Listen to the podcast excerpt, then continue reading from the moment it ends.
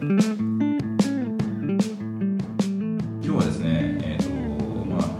最近 Voicy も始めたんですが Voicy はボイパッチっていう名前で始めてるんですけど今日はなんとポッドパッチ、えーまあ、ポッドキャストの方でして、えーと、ゲストにですね、えーと、 Goodpatch の技術顧問をやっていただいている、及川卓也さんに、えーと、来ていただいてるっていう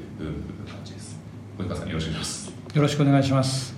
た多分正式名称技術顧問じゃないっていうのは土屋さん覚えてますか？えマジですか？ななんアドバイザリーボードメンバーです。よあアドバイザリーボードなんですね。なんかあの細かいところはあんまり。は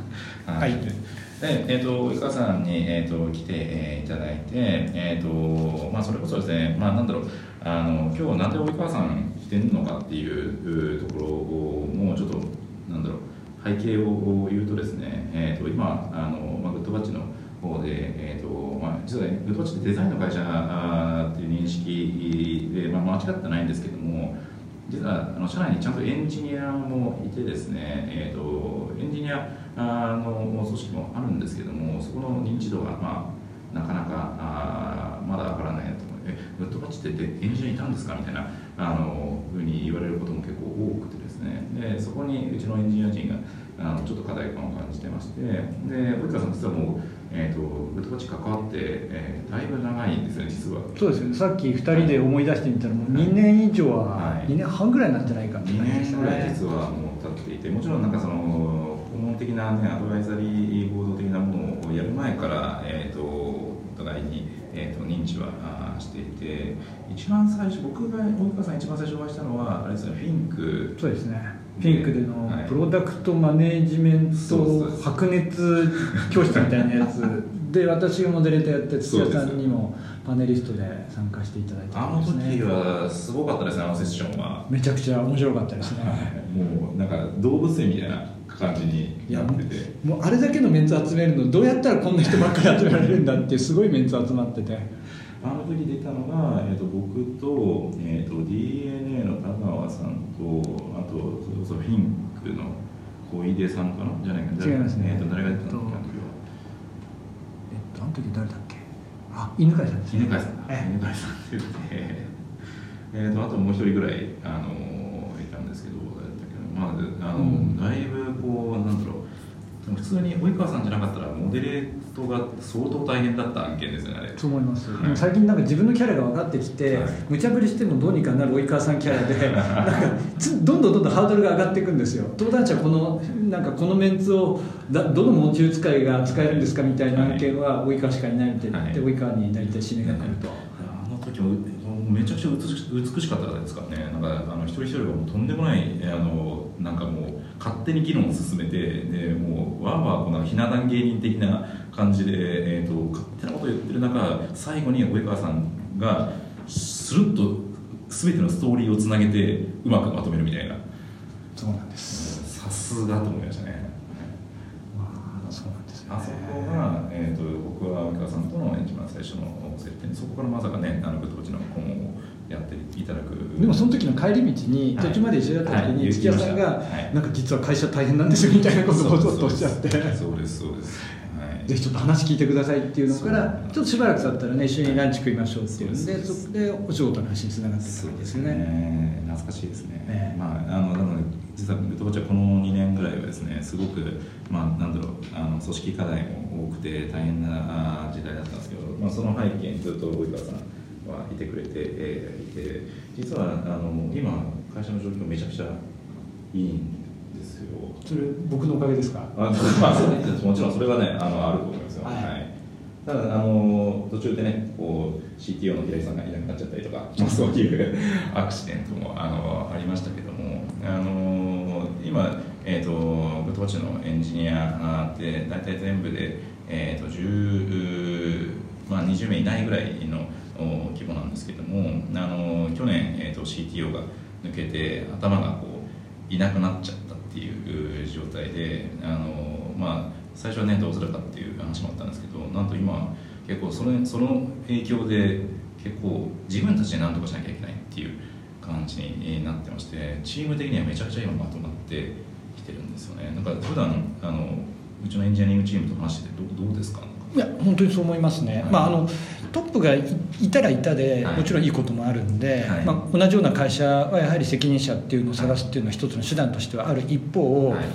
まあ、そのいてもいなくても、はい。まあ、特にいないとはい。自分たちでどうにかしなきゃいけないっていう、そういった力学が働くものなんですよね、それが今グッドバッチでは非常にうまく回り始めているってそいう感じがしますね。なので自己組織化といいますかあそれがすごい回ってるなと思っていて。なので、えー、ともちろんねなんかそのすごくリー CTO の人がいればっていう話もあるんですけども今はなんかそこが、えー、とチームとしてはすごくいいまとまりにえーなっているので、まあ、今今今の状態はいいかなと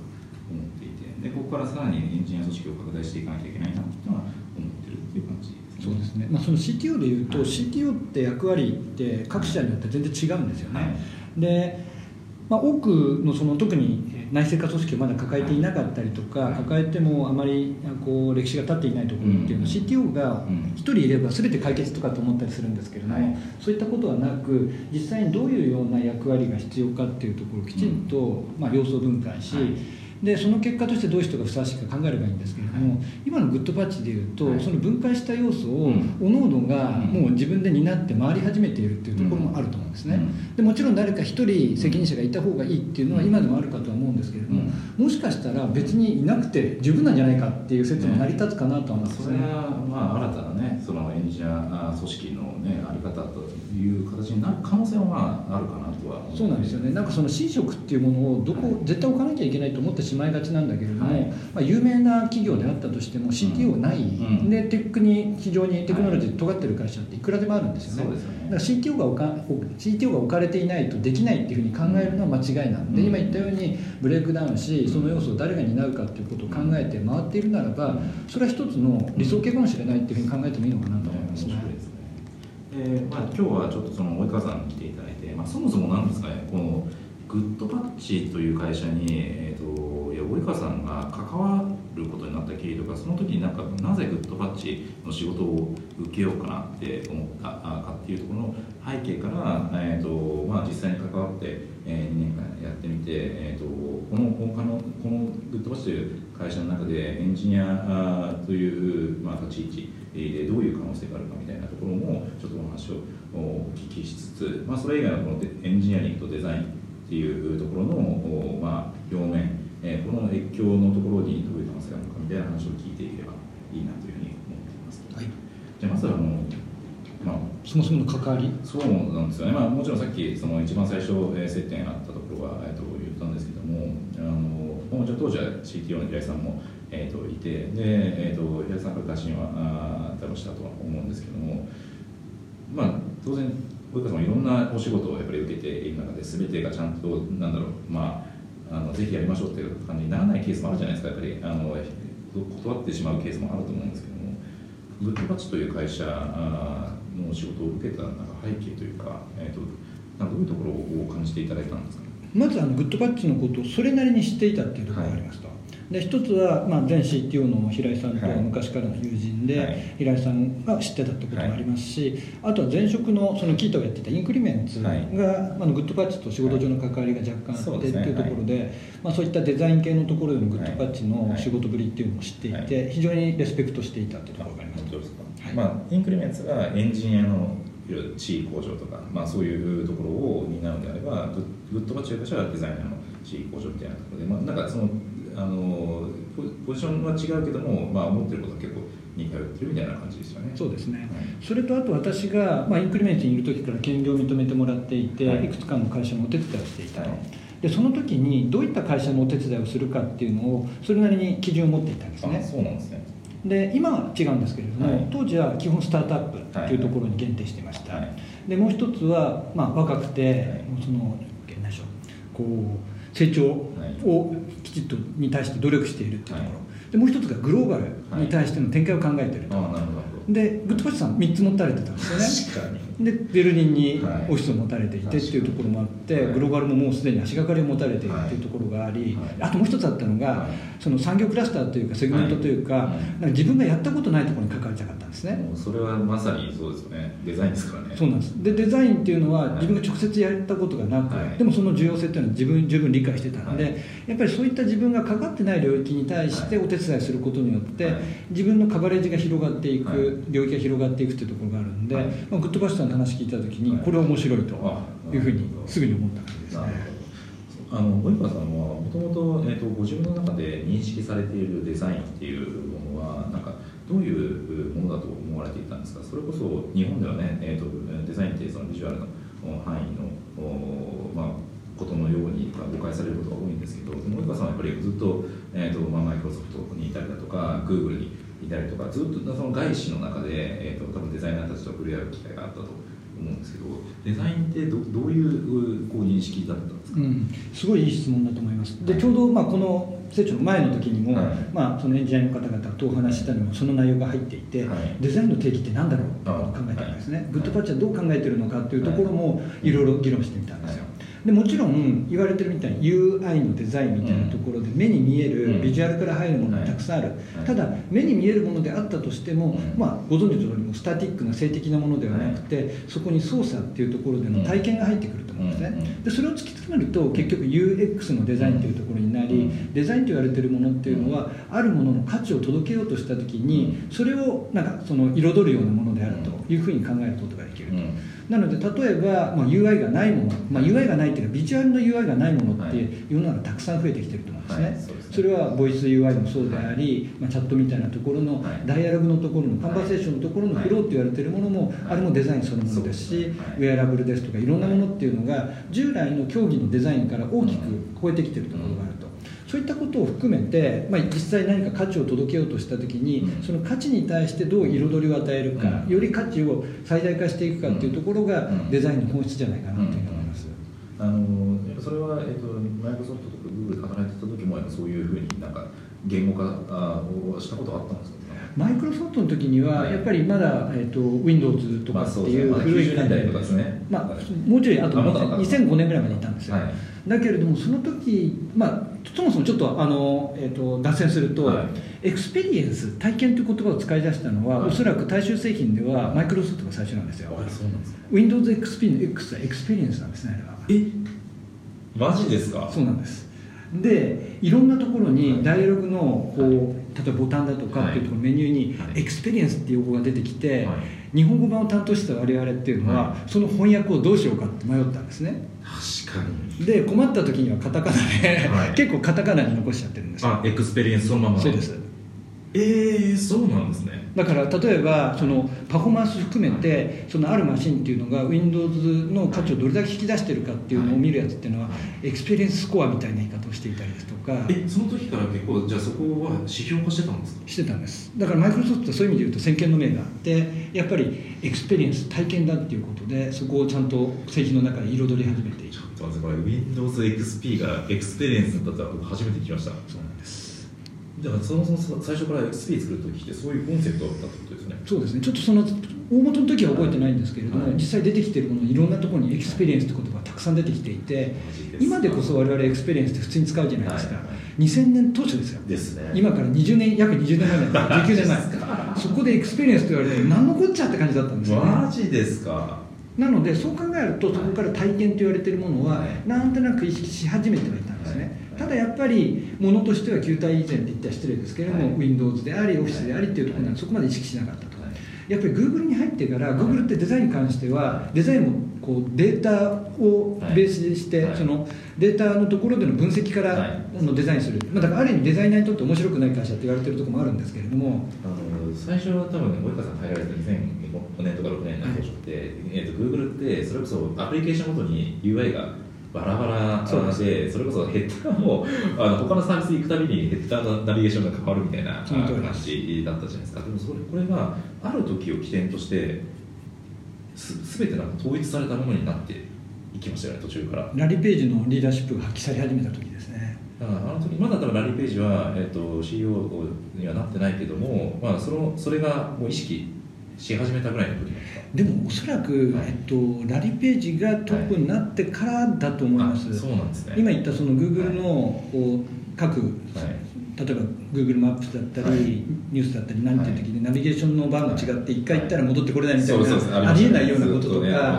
そこのデザインも全然違ってっていうところを、はい。例えばアイコンを全部フラットにしてってロゴもフラットにしてってっていうところとか、あとそのマテリアルデザインになってっていうのがはい。一連の流れなんですね。ですよね。でまあ、彼はその美しくしたいってずっと言ってて、はい。彼なりの美しさっていうのがあって、はい。それがやはり今のこう Google として一旦感ってところに全部つながってってるんですね。あの時のなんか本当になんかラリー・ページは何をきっかけにそう思ったんでしょうね。なんかあのもともとそうではなかったはずですよねうん何なんでしょうね。もともとだからあんまり Google の創業者でありながら、はい。あまり Google をリードしているっていう意識はなかったのかもしれないんですけれども、まあ、むしろもしくはあえてその自由気ままにやらせることで一はい。旦カオス的に広げてっていうことをやっていたのかもしれないんですけれどもいずれにしろ自分がリーダーになった時にあるべき姿っていうものを定義しそれに向けて引っ張っていったと。それが一貫性とかでもそういう話になってそうですね。だから例えばそのデザインというところでいうと今の例は非常にいい例だなと思うんですけれども、もちろんその各えプロダクトでのこう一貫性、はいコンシステンシーっていうところがある一方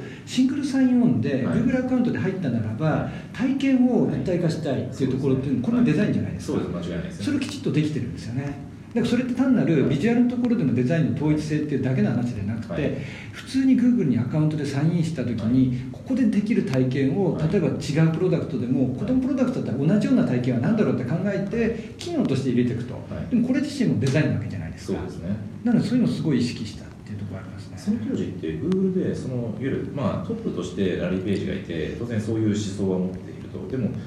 ぱりそれを実現できるデザイナー層というか実行部隊的な人たちが、えーとまあ、いないといけないと思うんですけどそういうところっていわゆる今でいう CDO とかあの CXO 的な人っていたんですか？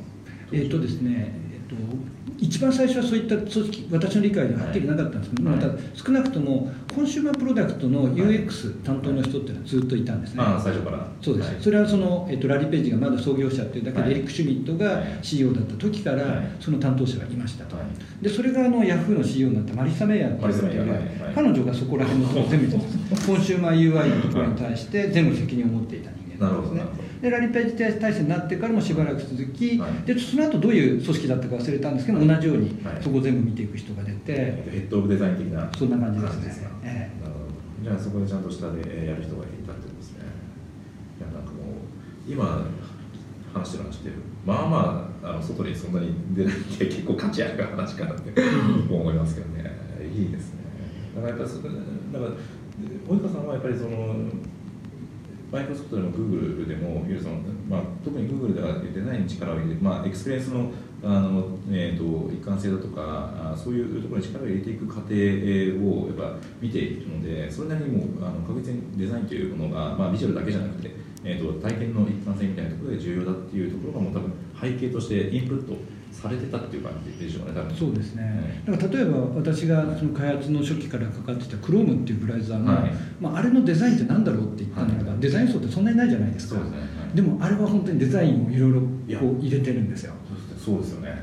で、まあ、あれもそのあるこうデザイナーがトップでいて、はい。彼の思想のもとにあれは全部出来上がっていて、はい。入れないものは絶対入れないとか、は例えばブックマークってあるじゃないですか、はい。あれ非常に多いリクエストっていうのは、バーティカルな縦の方向ではい。のサイドバーを用意してくれと。やっぱそれ出ますよね、もともとのブラウザーの、いわゆるち、えっと、もともとあった、いわゆるブラウザーってす、やっぱり左にそうなんです。あのブラウザーの、ねえっと、ブックマークがな出るっていうのが、そうなんです。昔は普通でしたもんね。でそこにブックマークをずっと並べまずっと出しっぱなしにしてるユーザーがたくさんいるんですよ。ですね。で自分はこれを見るこれを見るっていう、はい。そこで辿っていくっていうユーザーがあるんですけど、はい。これは絶対に入んなかったんですね。いやー、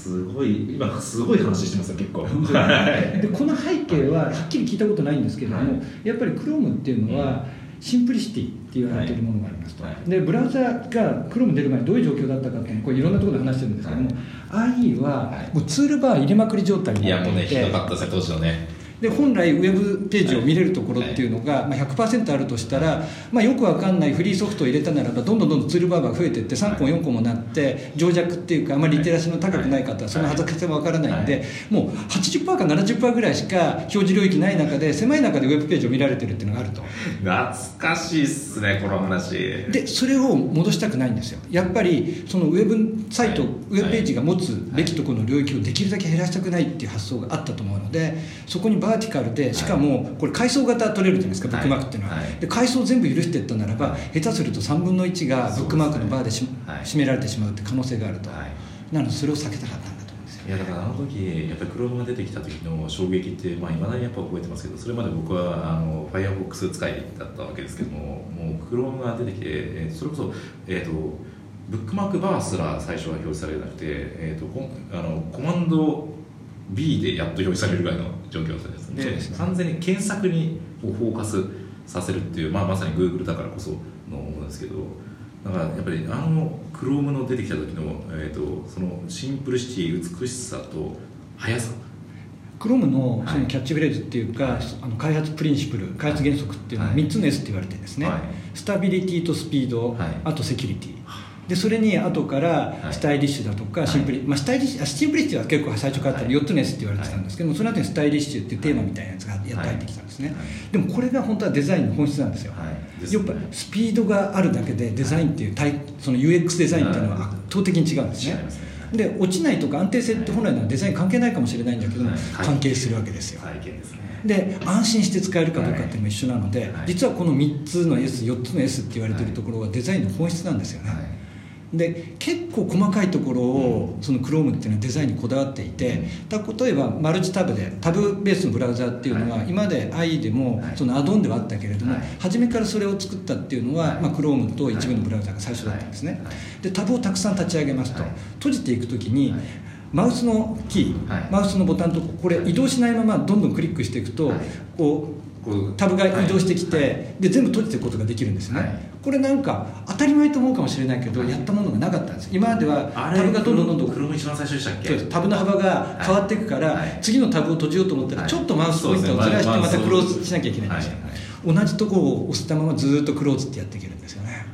細かい芸ですね。あともっと他にもあって、はい。まあ、最初 Windows 版なんですよ、はい Windows で Chrome を立ち上げた時っていうのは、すぐにもうアドレスバーに何か入力できるようになってるんですけれども、はい。実際には Chrome まだ全部立ち上がってないんですね。お。ユーザーがはい。いそこに入力ができるようになってるんですけれども、はい。まだ Windows だと DLL っていうはい。ダイナミックリンクライブラリってあるんですけれども、それをロードしてる最中であったとしても、はい。ユーザーには操作権を与えるってことをやり体感速度だけは上げてるんですね、もう今でいう画像先読みのやつですね。なんかプリフェッチプリロードみたいなことはい。たくさんやっていて、はい。他にも Chrome っていうのは検索結果のところの一番上を絶対ユーザーがクリックするだろうっていう前提のもとに、はい。裏ではそこのレンダリングをもうロードしてレンダリングしちゃってるって走ってるんですね。こういったようなところの積み重ねであれだけのスピードを出していて結構デザインの本質ってスピード正義なんでスピードが速ければ大概のものは許されるっていうかみんな満足するんですよ。実際そうなんですよね。そうなんですよねいやーこれめちゃくちゃいい話ですね。なんかそこでなんかそのいわゆる Google とか Chrome とかって本当にシンプルではい。別にデザイン要素何にもないように思うじゃないですか、はい。でもそういった話を聞くとあこれがデザインの本質の一つなんだっていうのをすごいやっぱり理解したってなります。あの僕も、えっと、今でこそ当たり前になってますけど Google 検索で、えっと、もう検索窓に、えー文字を打ち始めた瞬間に同時に検索結果が切り替わっていくっていうのがあの時に、えっと、ちょうど8年前にサンフランシスコで先に体験したんですよね、なので当時まだ、えっと、検索窓に入れた後に、えーエンターを押して検索結果っていうのがそもそもエンターし押さなくてももう検索結果が出始めるみたいなのが、うん。サンフランシスコであの体験していやそれそこまでする意味あるのかなって最初思ったんですけどなんか一回もうそれがあのデファクトになるとなんかもうそうじゃないとストレス感じる感じになってそうですよね。ただそれも、はい。それをやるのになんか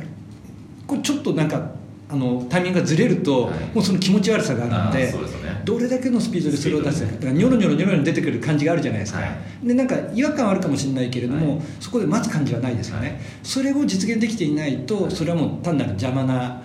UI になってしまうんですよね。UI めちゃくちゃスピードそしてレスポンス大事ですからねなるほどねいやーまあもうすごくあの全然最初のアジェンダと外れた話をしてるんですけど ただめっちゃ価値あるなと思ってあの面白いです。これあのまあさっきグッドロッチのねあのエンジニア組織のあの話を聞いたんですけどこれ一個ここに書いてあるアジェンダの一つで、まあ、面白いなと思ったんですけど及川さんがデザイン会社でエンジニアとして働くならどんなことをしたいですかっていうなんか問いがあって想像まあしませんよねあんまりねいやでもやっぱり、えっと、今グッドバッチのエンジニアの方々、はい、まあ、マネージャーの方々とかと話してるとまさにこれと同じことは感じているんですね、はい。はい、デザイン会社でエンジニアで働くっていうことは、もちろんそのデザインをきちっと形にするっていうところっていうのはあると、でもそれだけじゃないんだと思うんですよ、うんうん。今スピードの話パフォーマンスの話をしましたけれども、デザインそのものにエンジニアリングから価値を与えられる、まあ、そのデザインの定義は何だろうって言った時にこれからますます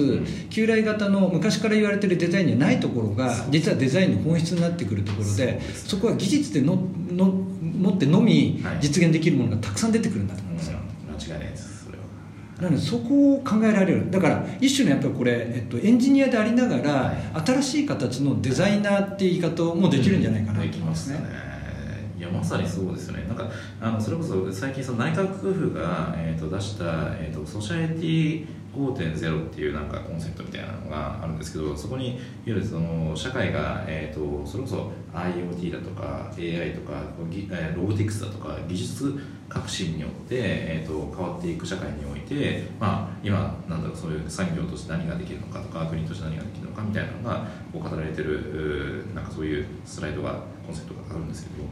それこそなんか AI とか、えーと、IoT とか、えーと、ロボティクスみたいな技術革新が周りで起こった時にその技術革新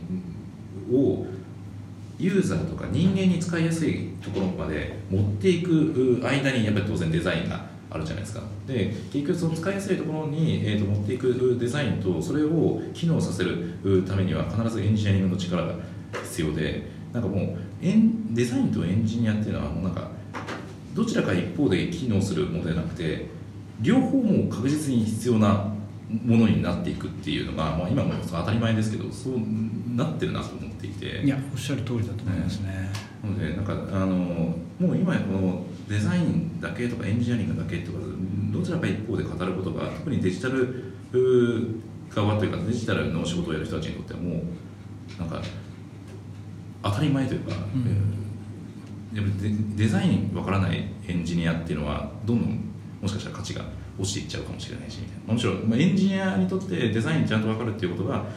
すごく大きなアドバンテージというか、まあ、付加価値になるっていうのがまさに今そうですね。起きているかなと思ってますね。その「ソサイ5.5.0」って私もその文科省のところでいろいろお手伝いしているんですけれども、はい、まあ、あれその、えっと、農耕から狩猟から、であとは工業になり情報化社会ここまでが4.0で5.0はサイバーとフィジカルの融合であるっていうところの話だと思いますね。でその情報化社会って4.0っていうところは何かっていうと、一つの言い方するとサービス産業が非常に重要になってきたっていうところの言い方もできると思うんですね、ネットの GAFA をはじめとするところがやってるものは結局サービスじゃないですか、で5.0っていうのも別の言い方すると全ての産業がサービス産業化していくってことになるんですよ、で今までそのフィジカルの方っていうのは製造業が代表的な産業であり、製造業っていうのは物を作って納品したならばそこで収益が図られ終わりだっていうものだった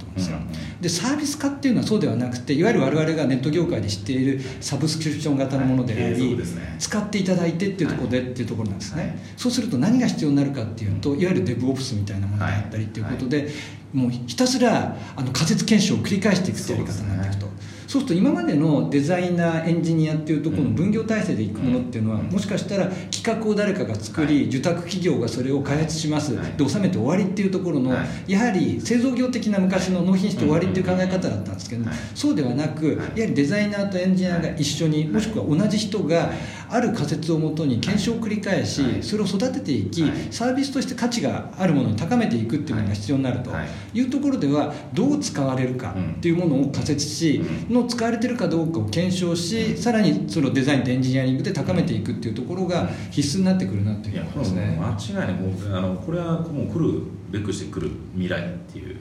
感じですね。その通りですね。今なんかそのそれこそエンジニアの人たちって、えーと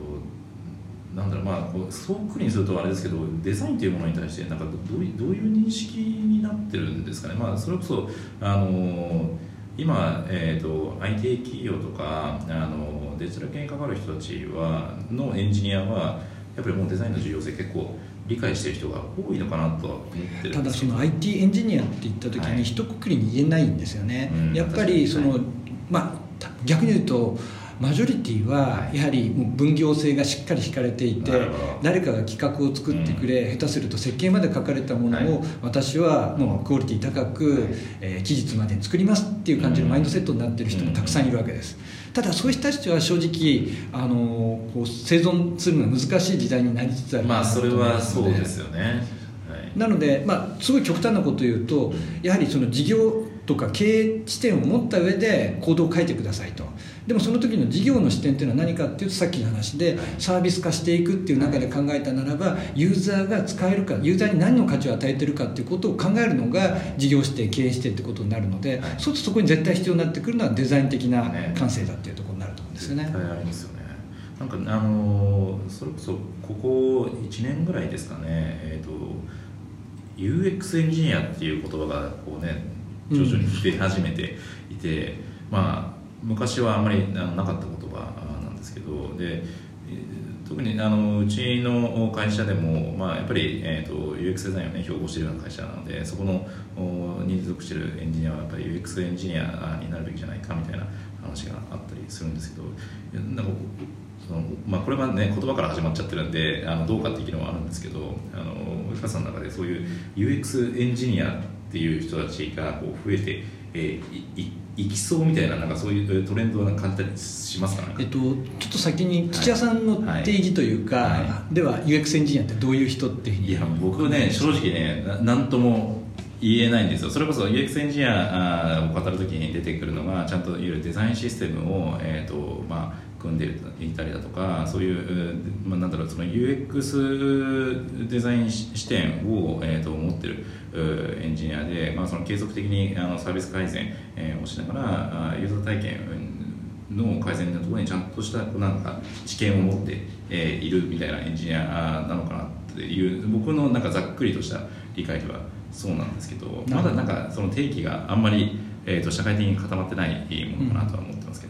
あのすごい極論言うと、はい、その職種を UX エンジニアと呼ぶかどうかは別にし、はい、全てのエンジニアは UX 視点を持つべきじゃないかなっていう。のは確かにそうですね。先ほどのその経営視点だとか事業視点っていうところで、そのサービスの価値を高めるってことを言った時に、多くのシステムっていうのはやっぱりそこに人がいると思うので、その人に使ってもらうっていうことを意識した上で、バックエンドのエンジニアだったとしても、極論するとインフラのエンジニアだったとしてもそのことを考えてほしいと。やっぱりだからまあ前の CTO の平井さんとも話したことなんですけど、はい、バックエンドのエンジニアだったとしてもフロントエンドでどういうふうに振る舞うか、うん、そのためにはバックエンドはどういう設計をすればいいか、うん、例えばであのデータベースのスキーマだとか設計にしても、はい、どういうクエリを投げられた時にどのぐらいのレスポンスで返さなきゃいけないかっていうことをやはり考えてほしいっていうのはあると思うんですね、うん、なので全員がやはりある程度の UX 視点を持ってほしいと。でその中で UX エンジニアっていうのは、はい、特に UX に対して責任を持つというところをデザイナーとして見ていく、はい、まあ、リードするっていうですね。ですね。だからそれをおっしゃる通りその計測して、はい、そこからどういうような課題があるかっていうところを見つけっていうところも含めもしくは自分自身で UI 面のところを専門性を持って取り組むっていうところまで、そういうところも含めだと思います。なんかそのそれこそなんか当たり前の話じゃないですか。そのユユーザー視点を持って使う人のことを想像して作るってなんか割ともう私欲まっとうというかもう当たり前のことなのにそれがえっ、ー、となんだろうやっぱり過去の日本のエンジニアリングの中では欠落してしまっていた会社がそのにさっきの、まあ、製造業的な感じになっちゃってるところあるんですけど欠落してしまったなんか背景みたいなな何がいやでもそれグッドパッチだから当たり前と思うだけなんですよ、はい、結構今の B2C でネット系の企業だとしても、はい、エンジニアの一人一人がその視点持ってるかって持ってないことなんですね。というのは自分が提供している、はい、自分の会社が提供しているものを自分が使わないことってあるんですよ、まあ確かに例えば男性エンジニアで女性向けのサービスをやっています、はい、そしたら女性のユーザーの思考が分かんなきゃいけないと、そうですね、でプロダクトマネージャーとか UX リサーチャーみたいな人は当然インサイトを取りにヒアリング行きますと、エンジニア一人一人行かないですよね、うん、そうするとそこを自分事としてそれ理解してないっていう人は残念ながら結構いると思うんですよでネット系の企業でさえそうなんで、うん、大企業で開発者が500人もいますって言った時にその500人の一人一人が自分が作ってるものが実際にどういうふうにユーザーが使うところにこう影響してるのかっていうことを意識してない人は多いと思うんですよね、まあ、実際そうそれがマジョリティなんですよねでただこれじゃもういけないと思ったんですよねね。やはりさっきの話今までっていうのは大型案件から B2B 受信したものっていうのを納めてなんぼだったけれども、そうではなくて納めた後にその事業会社の方の人たちの価値をちゃんとやっぱり経営に対してどれだけポジティブに働くかということまで考えなきゃ意味がなくなってきてそうですね。ですね。ですね。なんかそれこそ今えっ、とまあエンジニアとデザインもそうエンジニアリングとデザインもそうですし、まあ、ビジネスもそうなんですけどそれぞれの領域において越境という、えー、と言葉が、まあ、結構叫ばれるようになってるわけですね。でこのデザイナーとエンジニアこの越境をするためになんかどういうふうなマインドセットな、まあ、その仕組、まあ、会社としてどういう仕組みがあるべきかとかっていうのはなんかアイディアってありますか？それこそあの及川さんは過去 Google とかあで、えー、と働いてる時はまあ多分 Google のエンジニアはデザイナーとそれなりに一緒に多分働いたはずでなんかその一挙同士あると思うんですけどなんかどうあるあるべきなんだろうっていうのはただ実際にはエンジニアの中には、はい。えっと、そのやはりユーザーに対してユーザーフェーシングな機能を出してないところはあデザイナーと働かない人はたくさんいるんですよ、はい Google やっぱりバックエンド側のとかインフラ作ってる人はたくさんいて、デザイナーとの働いたことない経験のある人も多いと思うんですね、はい。でなのでちょっと Google の経験は別にして、はい。最近思ってることを言うと、まあ、経営がどうすればいいか分かんないんですけれども、はい。一番大事なのはさっきの話ないんですけれどもユーザーインサイトを知るにしても、はい。自分が自分の携わってるプロダクトを愛してるかどうかだと思うんですよ。なるほど。結局プロダクト愛ってよよくプロダクトマネジメントの界隈でも言うんですけれども、はい。自分がその製品を本当に自分の子供のように愛しているかと、はい。で例えば自分の家族、うん。息子娘とかに「お父さんこの製品作ったんだよ、はい。お父さんすごいね」っていうふうに自分がいかに、ちあのこう感性込めて作り、多くの人に対して何らかポジティブな影響を与えてるかっていうのをはい。熱を持って話せるかどうかだと思うんですね。それこれ言われた時にやれないエンジニアたくさんいると思います。これなかなかいい問いですね。難しいところですよね技術的に面白いからだけやってる人も正直たくさんいるんですよね、はい。でそこはちょっと僕は別ですと、はい。僕は作ってるだけで楽しいんでプロダクトがどういうふうに影響を与えてるかっていうのは、まあ、企画側の人考えてくれて彼ら多分優秀だし正しいんで、はい。任してますっていう人は少なからずいると思うんですよ。い。やでもなんかえそのエンジニアの中でも、えー、とこうそうなれるエンジニアとやっぱり、えー、と技術にへの興味というか、えー、とむしろなんか愛が技術方面にい行くのも、まあ、それも普通にあるとは思うんですよね。でもなんかそこはどうなんですか？そその技術を愛するみたいなところは及川さん的にはこう認められるものなんもですか？ちろんもちろん、はい。ただ技術っていうのはあくまで手段なんですよね。そうですよね。そうですね。なのでそのあなたの愛している技術を使って愛すべきプロダクトを作りましょう。だからそれはやっぱり経営者だとか、はい。プロダクトマネージャーだとかっていう人がきちっとそういうものを社内啓蒙していくだとか、うん。やっぱり社員に愛されないプロダクトはユーザーにさえ愛されないですよ、まあそれはそうですよね。っていうか会社もそうですよね。え ね。えなんでもう極端なこと全員がセールスマンなんですよね。でね。別にやれって上司から言われてるわけでも、はい。経営者から言われてるわけでもなく、はい。自分が作ってる愛おしいものをバーで隣になった人に勧めたくなるわけですよ、とか僕なんかその電車でもあるんですけども、はい。クロームがあんまりシェアなかった時に、はい。隣に座ったお兄ちゃんがはい。パッと電車の中でラップトップと立ち上げました、はい。使ってるブラウザがクロームで、はい。使ってる歩みが日本語入力 Google 日本語入力だったんですよ。おおすごいフルフルですね。もうすんごい嬉しくなるわけですよ、はい。でもそういう体験をみんなしてほしいんですよね、うん確かに。例えば高橋に乗った人にこんなスマホアプリ作ってるって言ったら「お俺使ってるよ」ってうんちゃん言ってくれたら嬉しいわけですよね。嬉しいですね。そういう体験をみんなするといいと思うんですよそれこそがまあまあ越境というかまあそれをまあ愛するってことですね。そうするとやっぱり自分のこうもちろん守備範囲があるわけですけども、はい。それを超えてやりたくなるんですよね。なるほどね。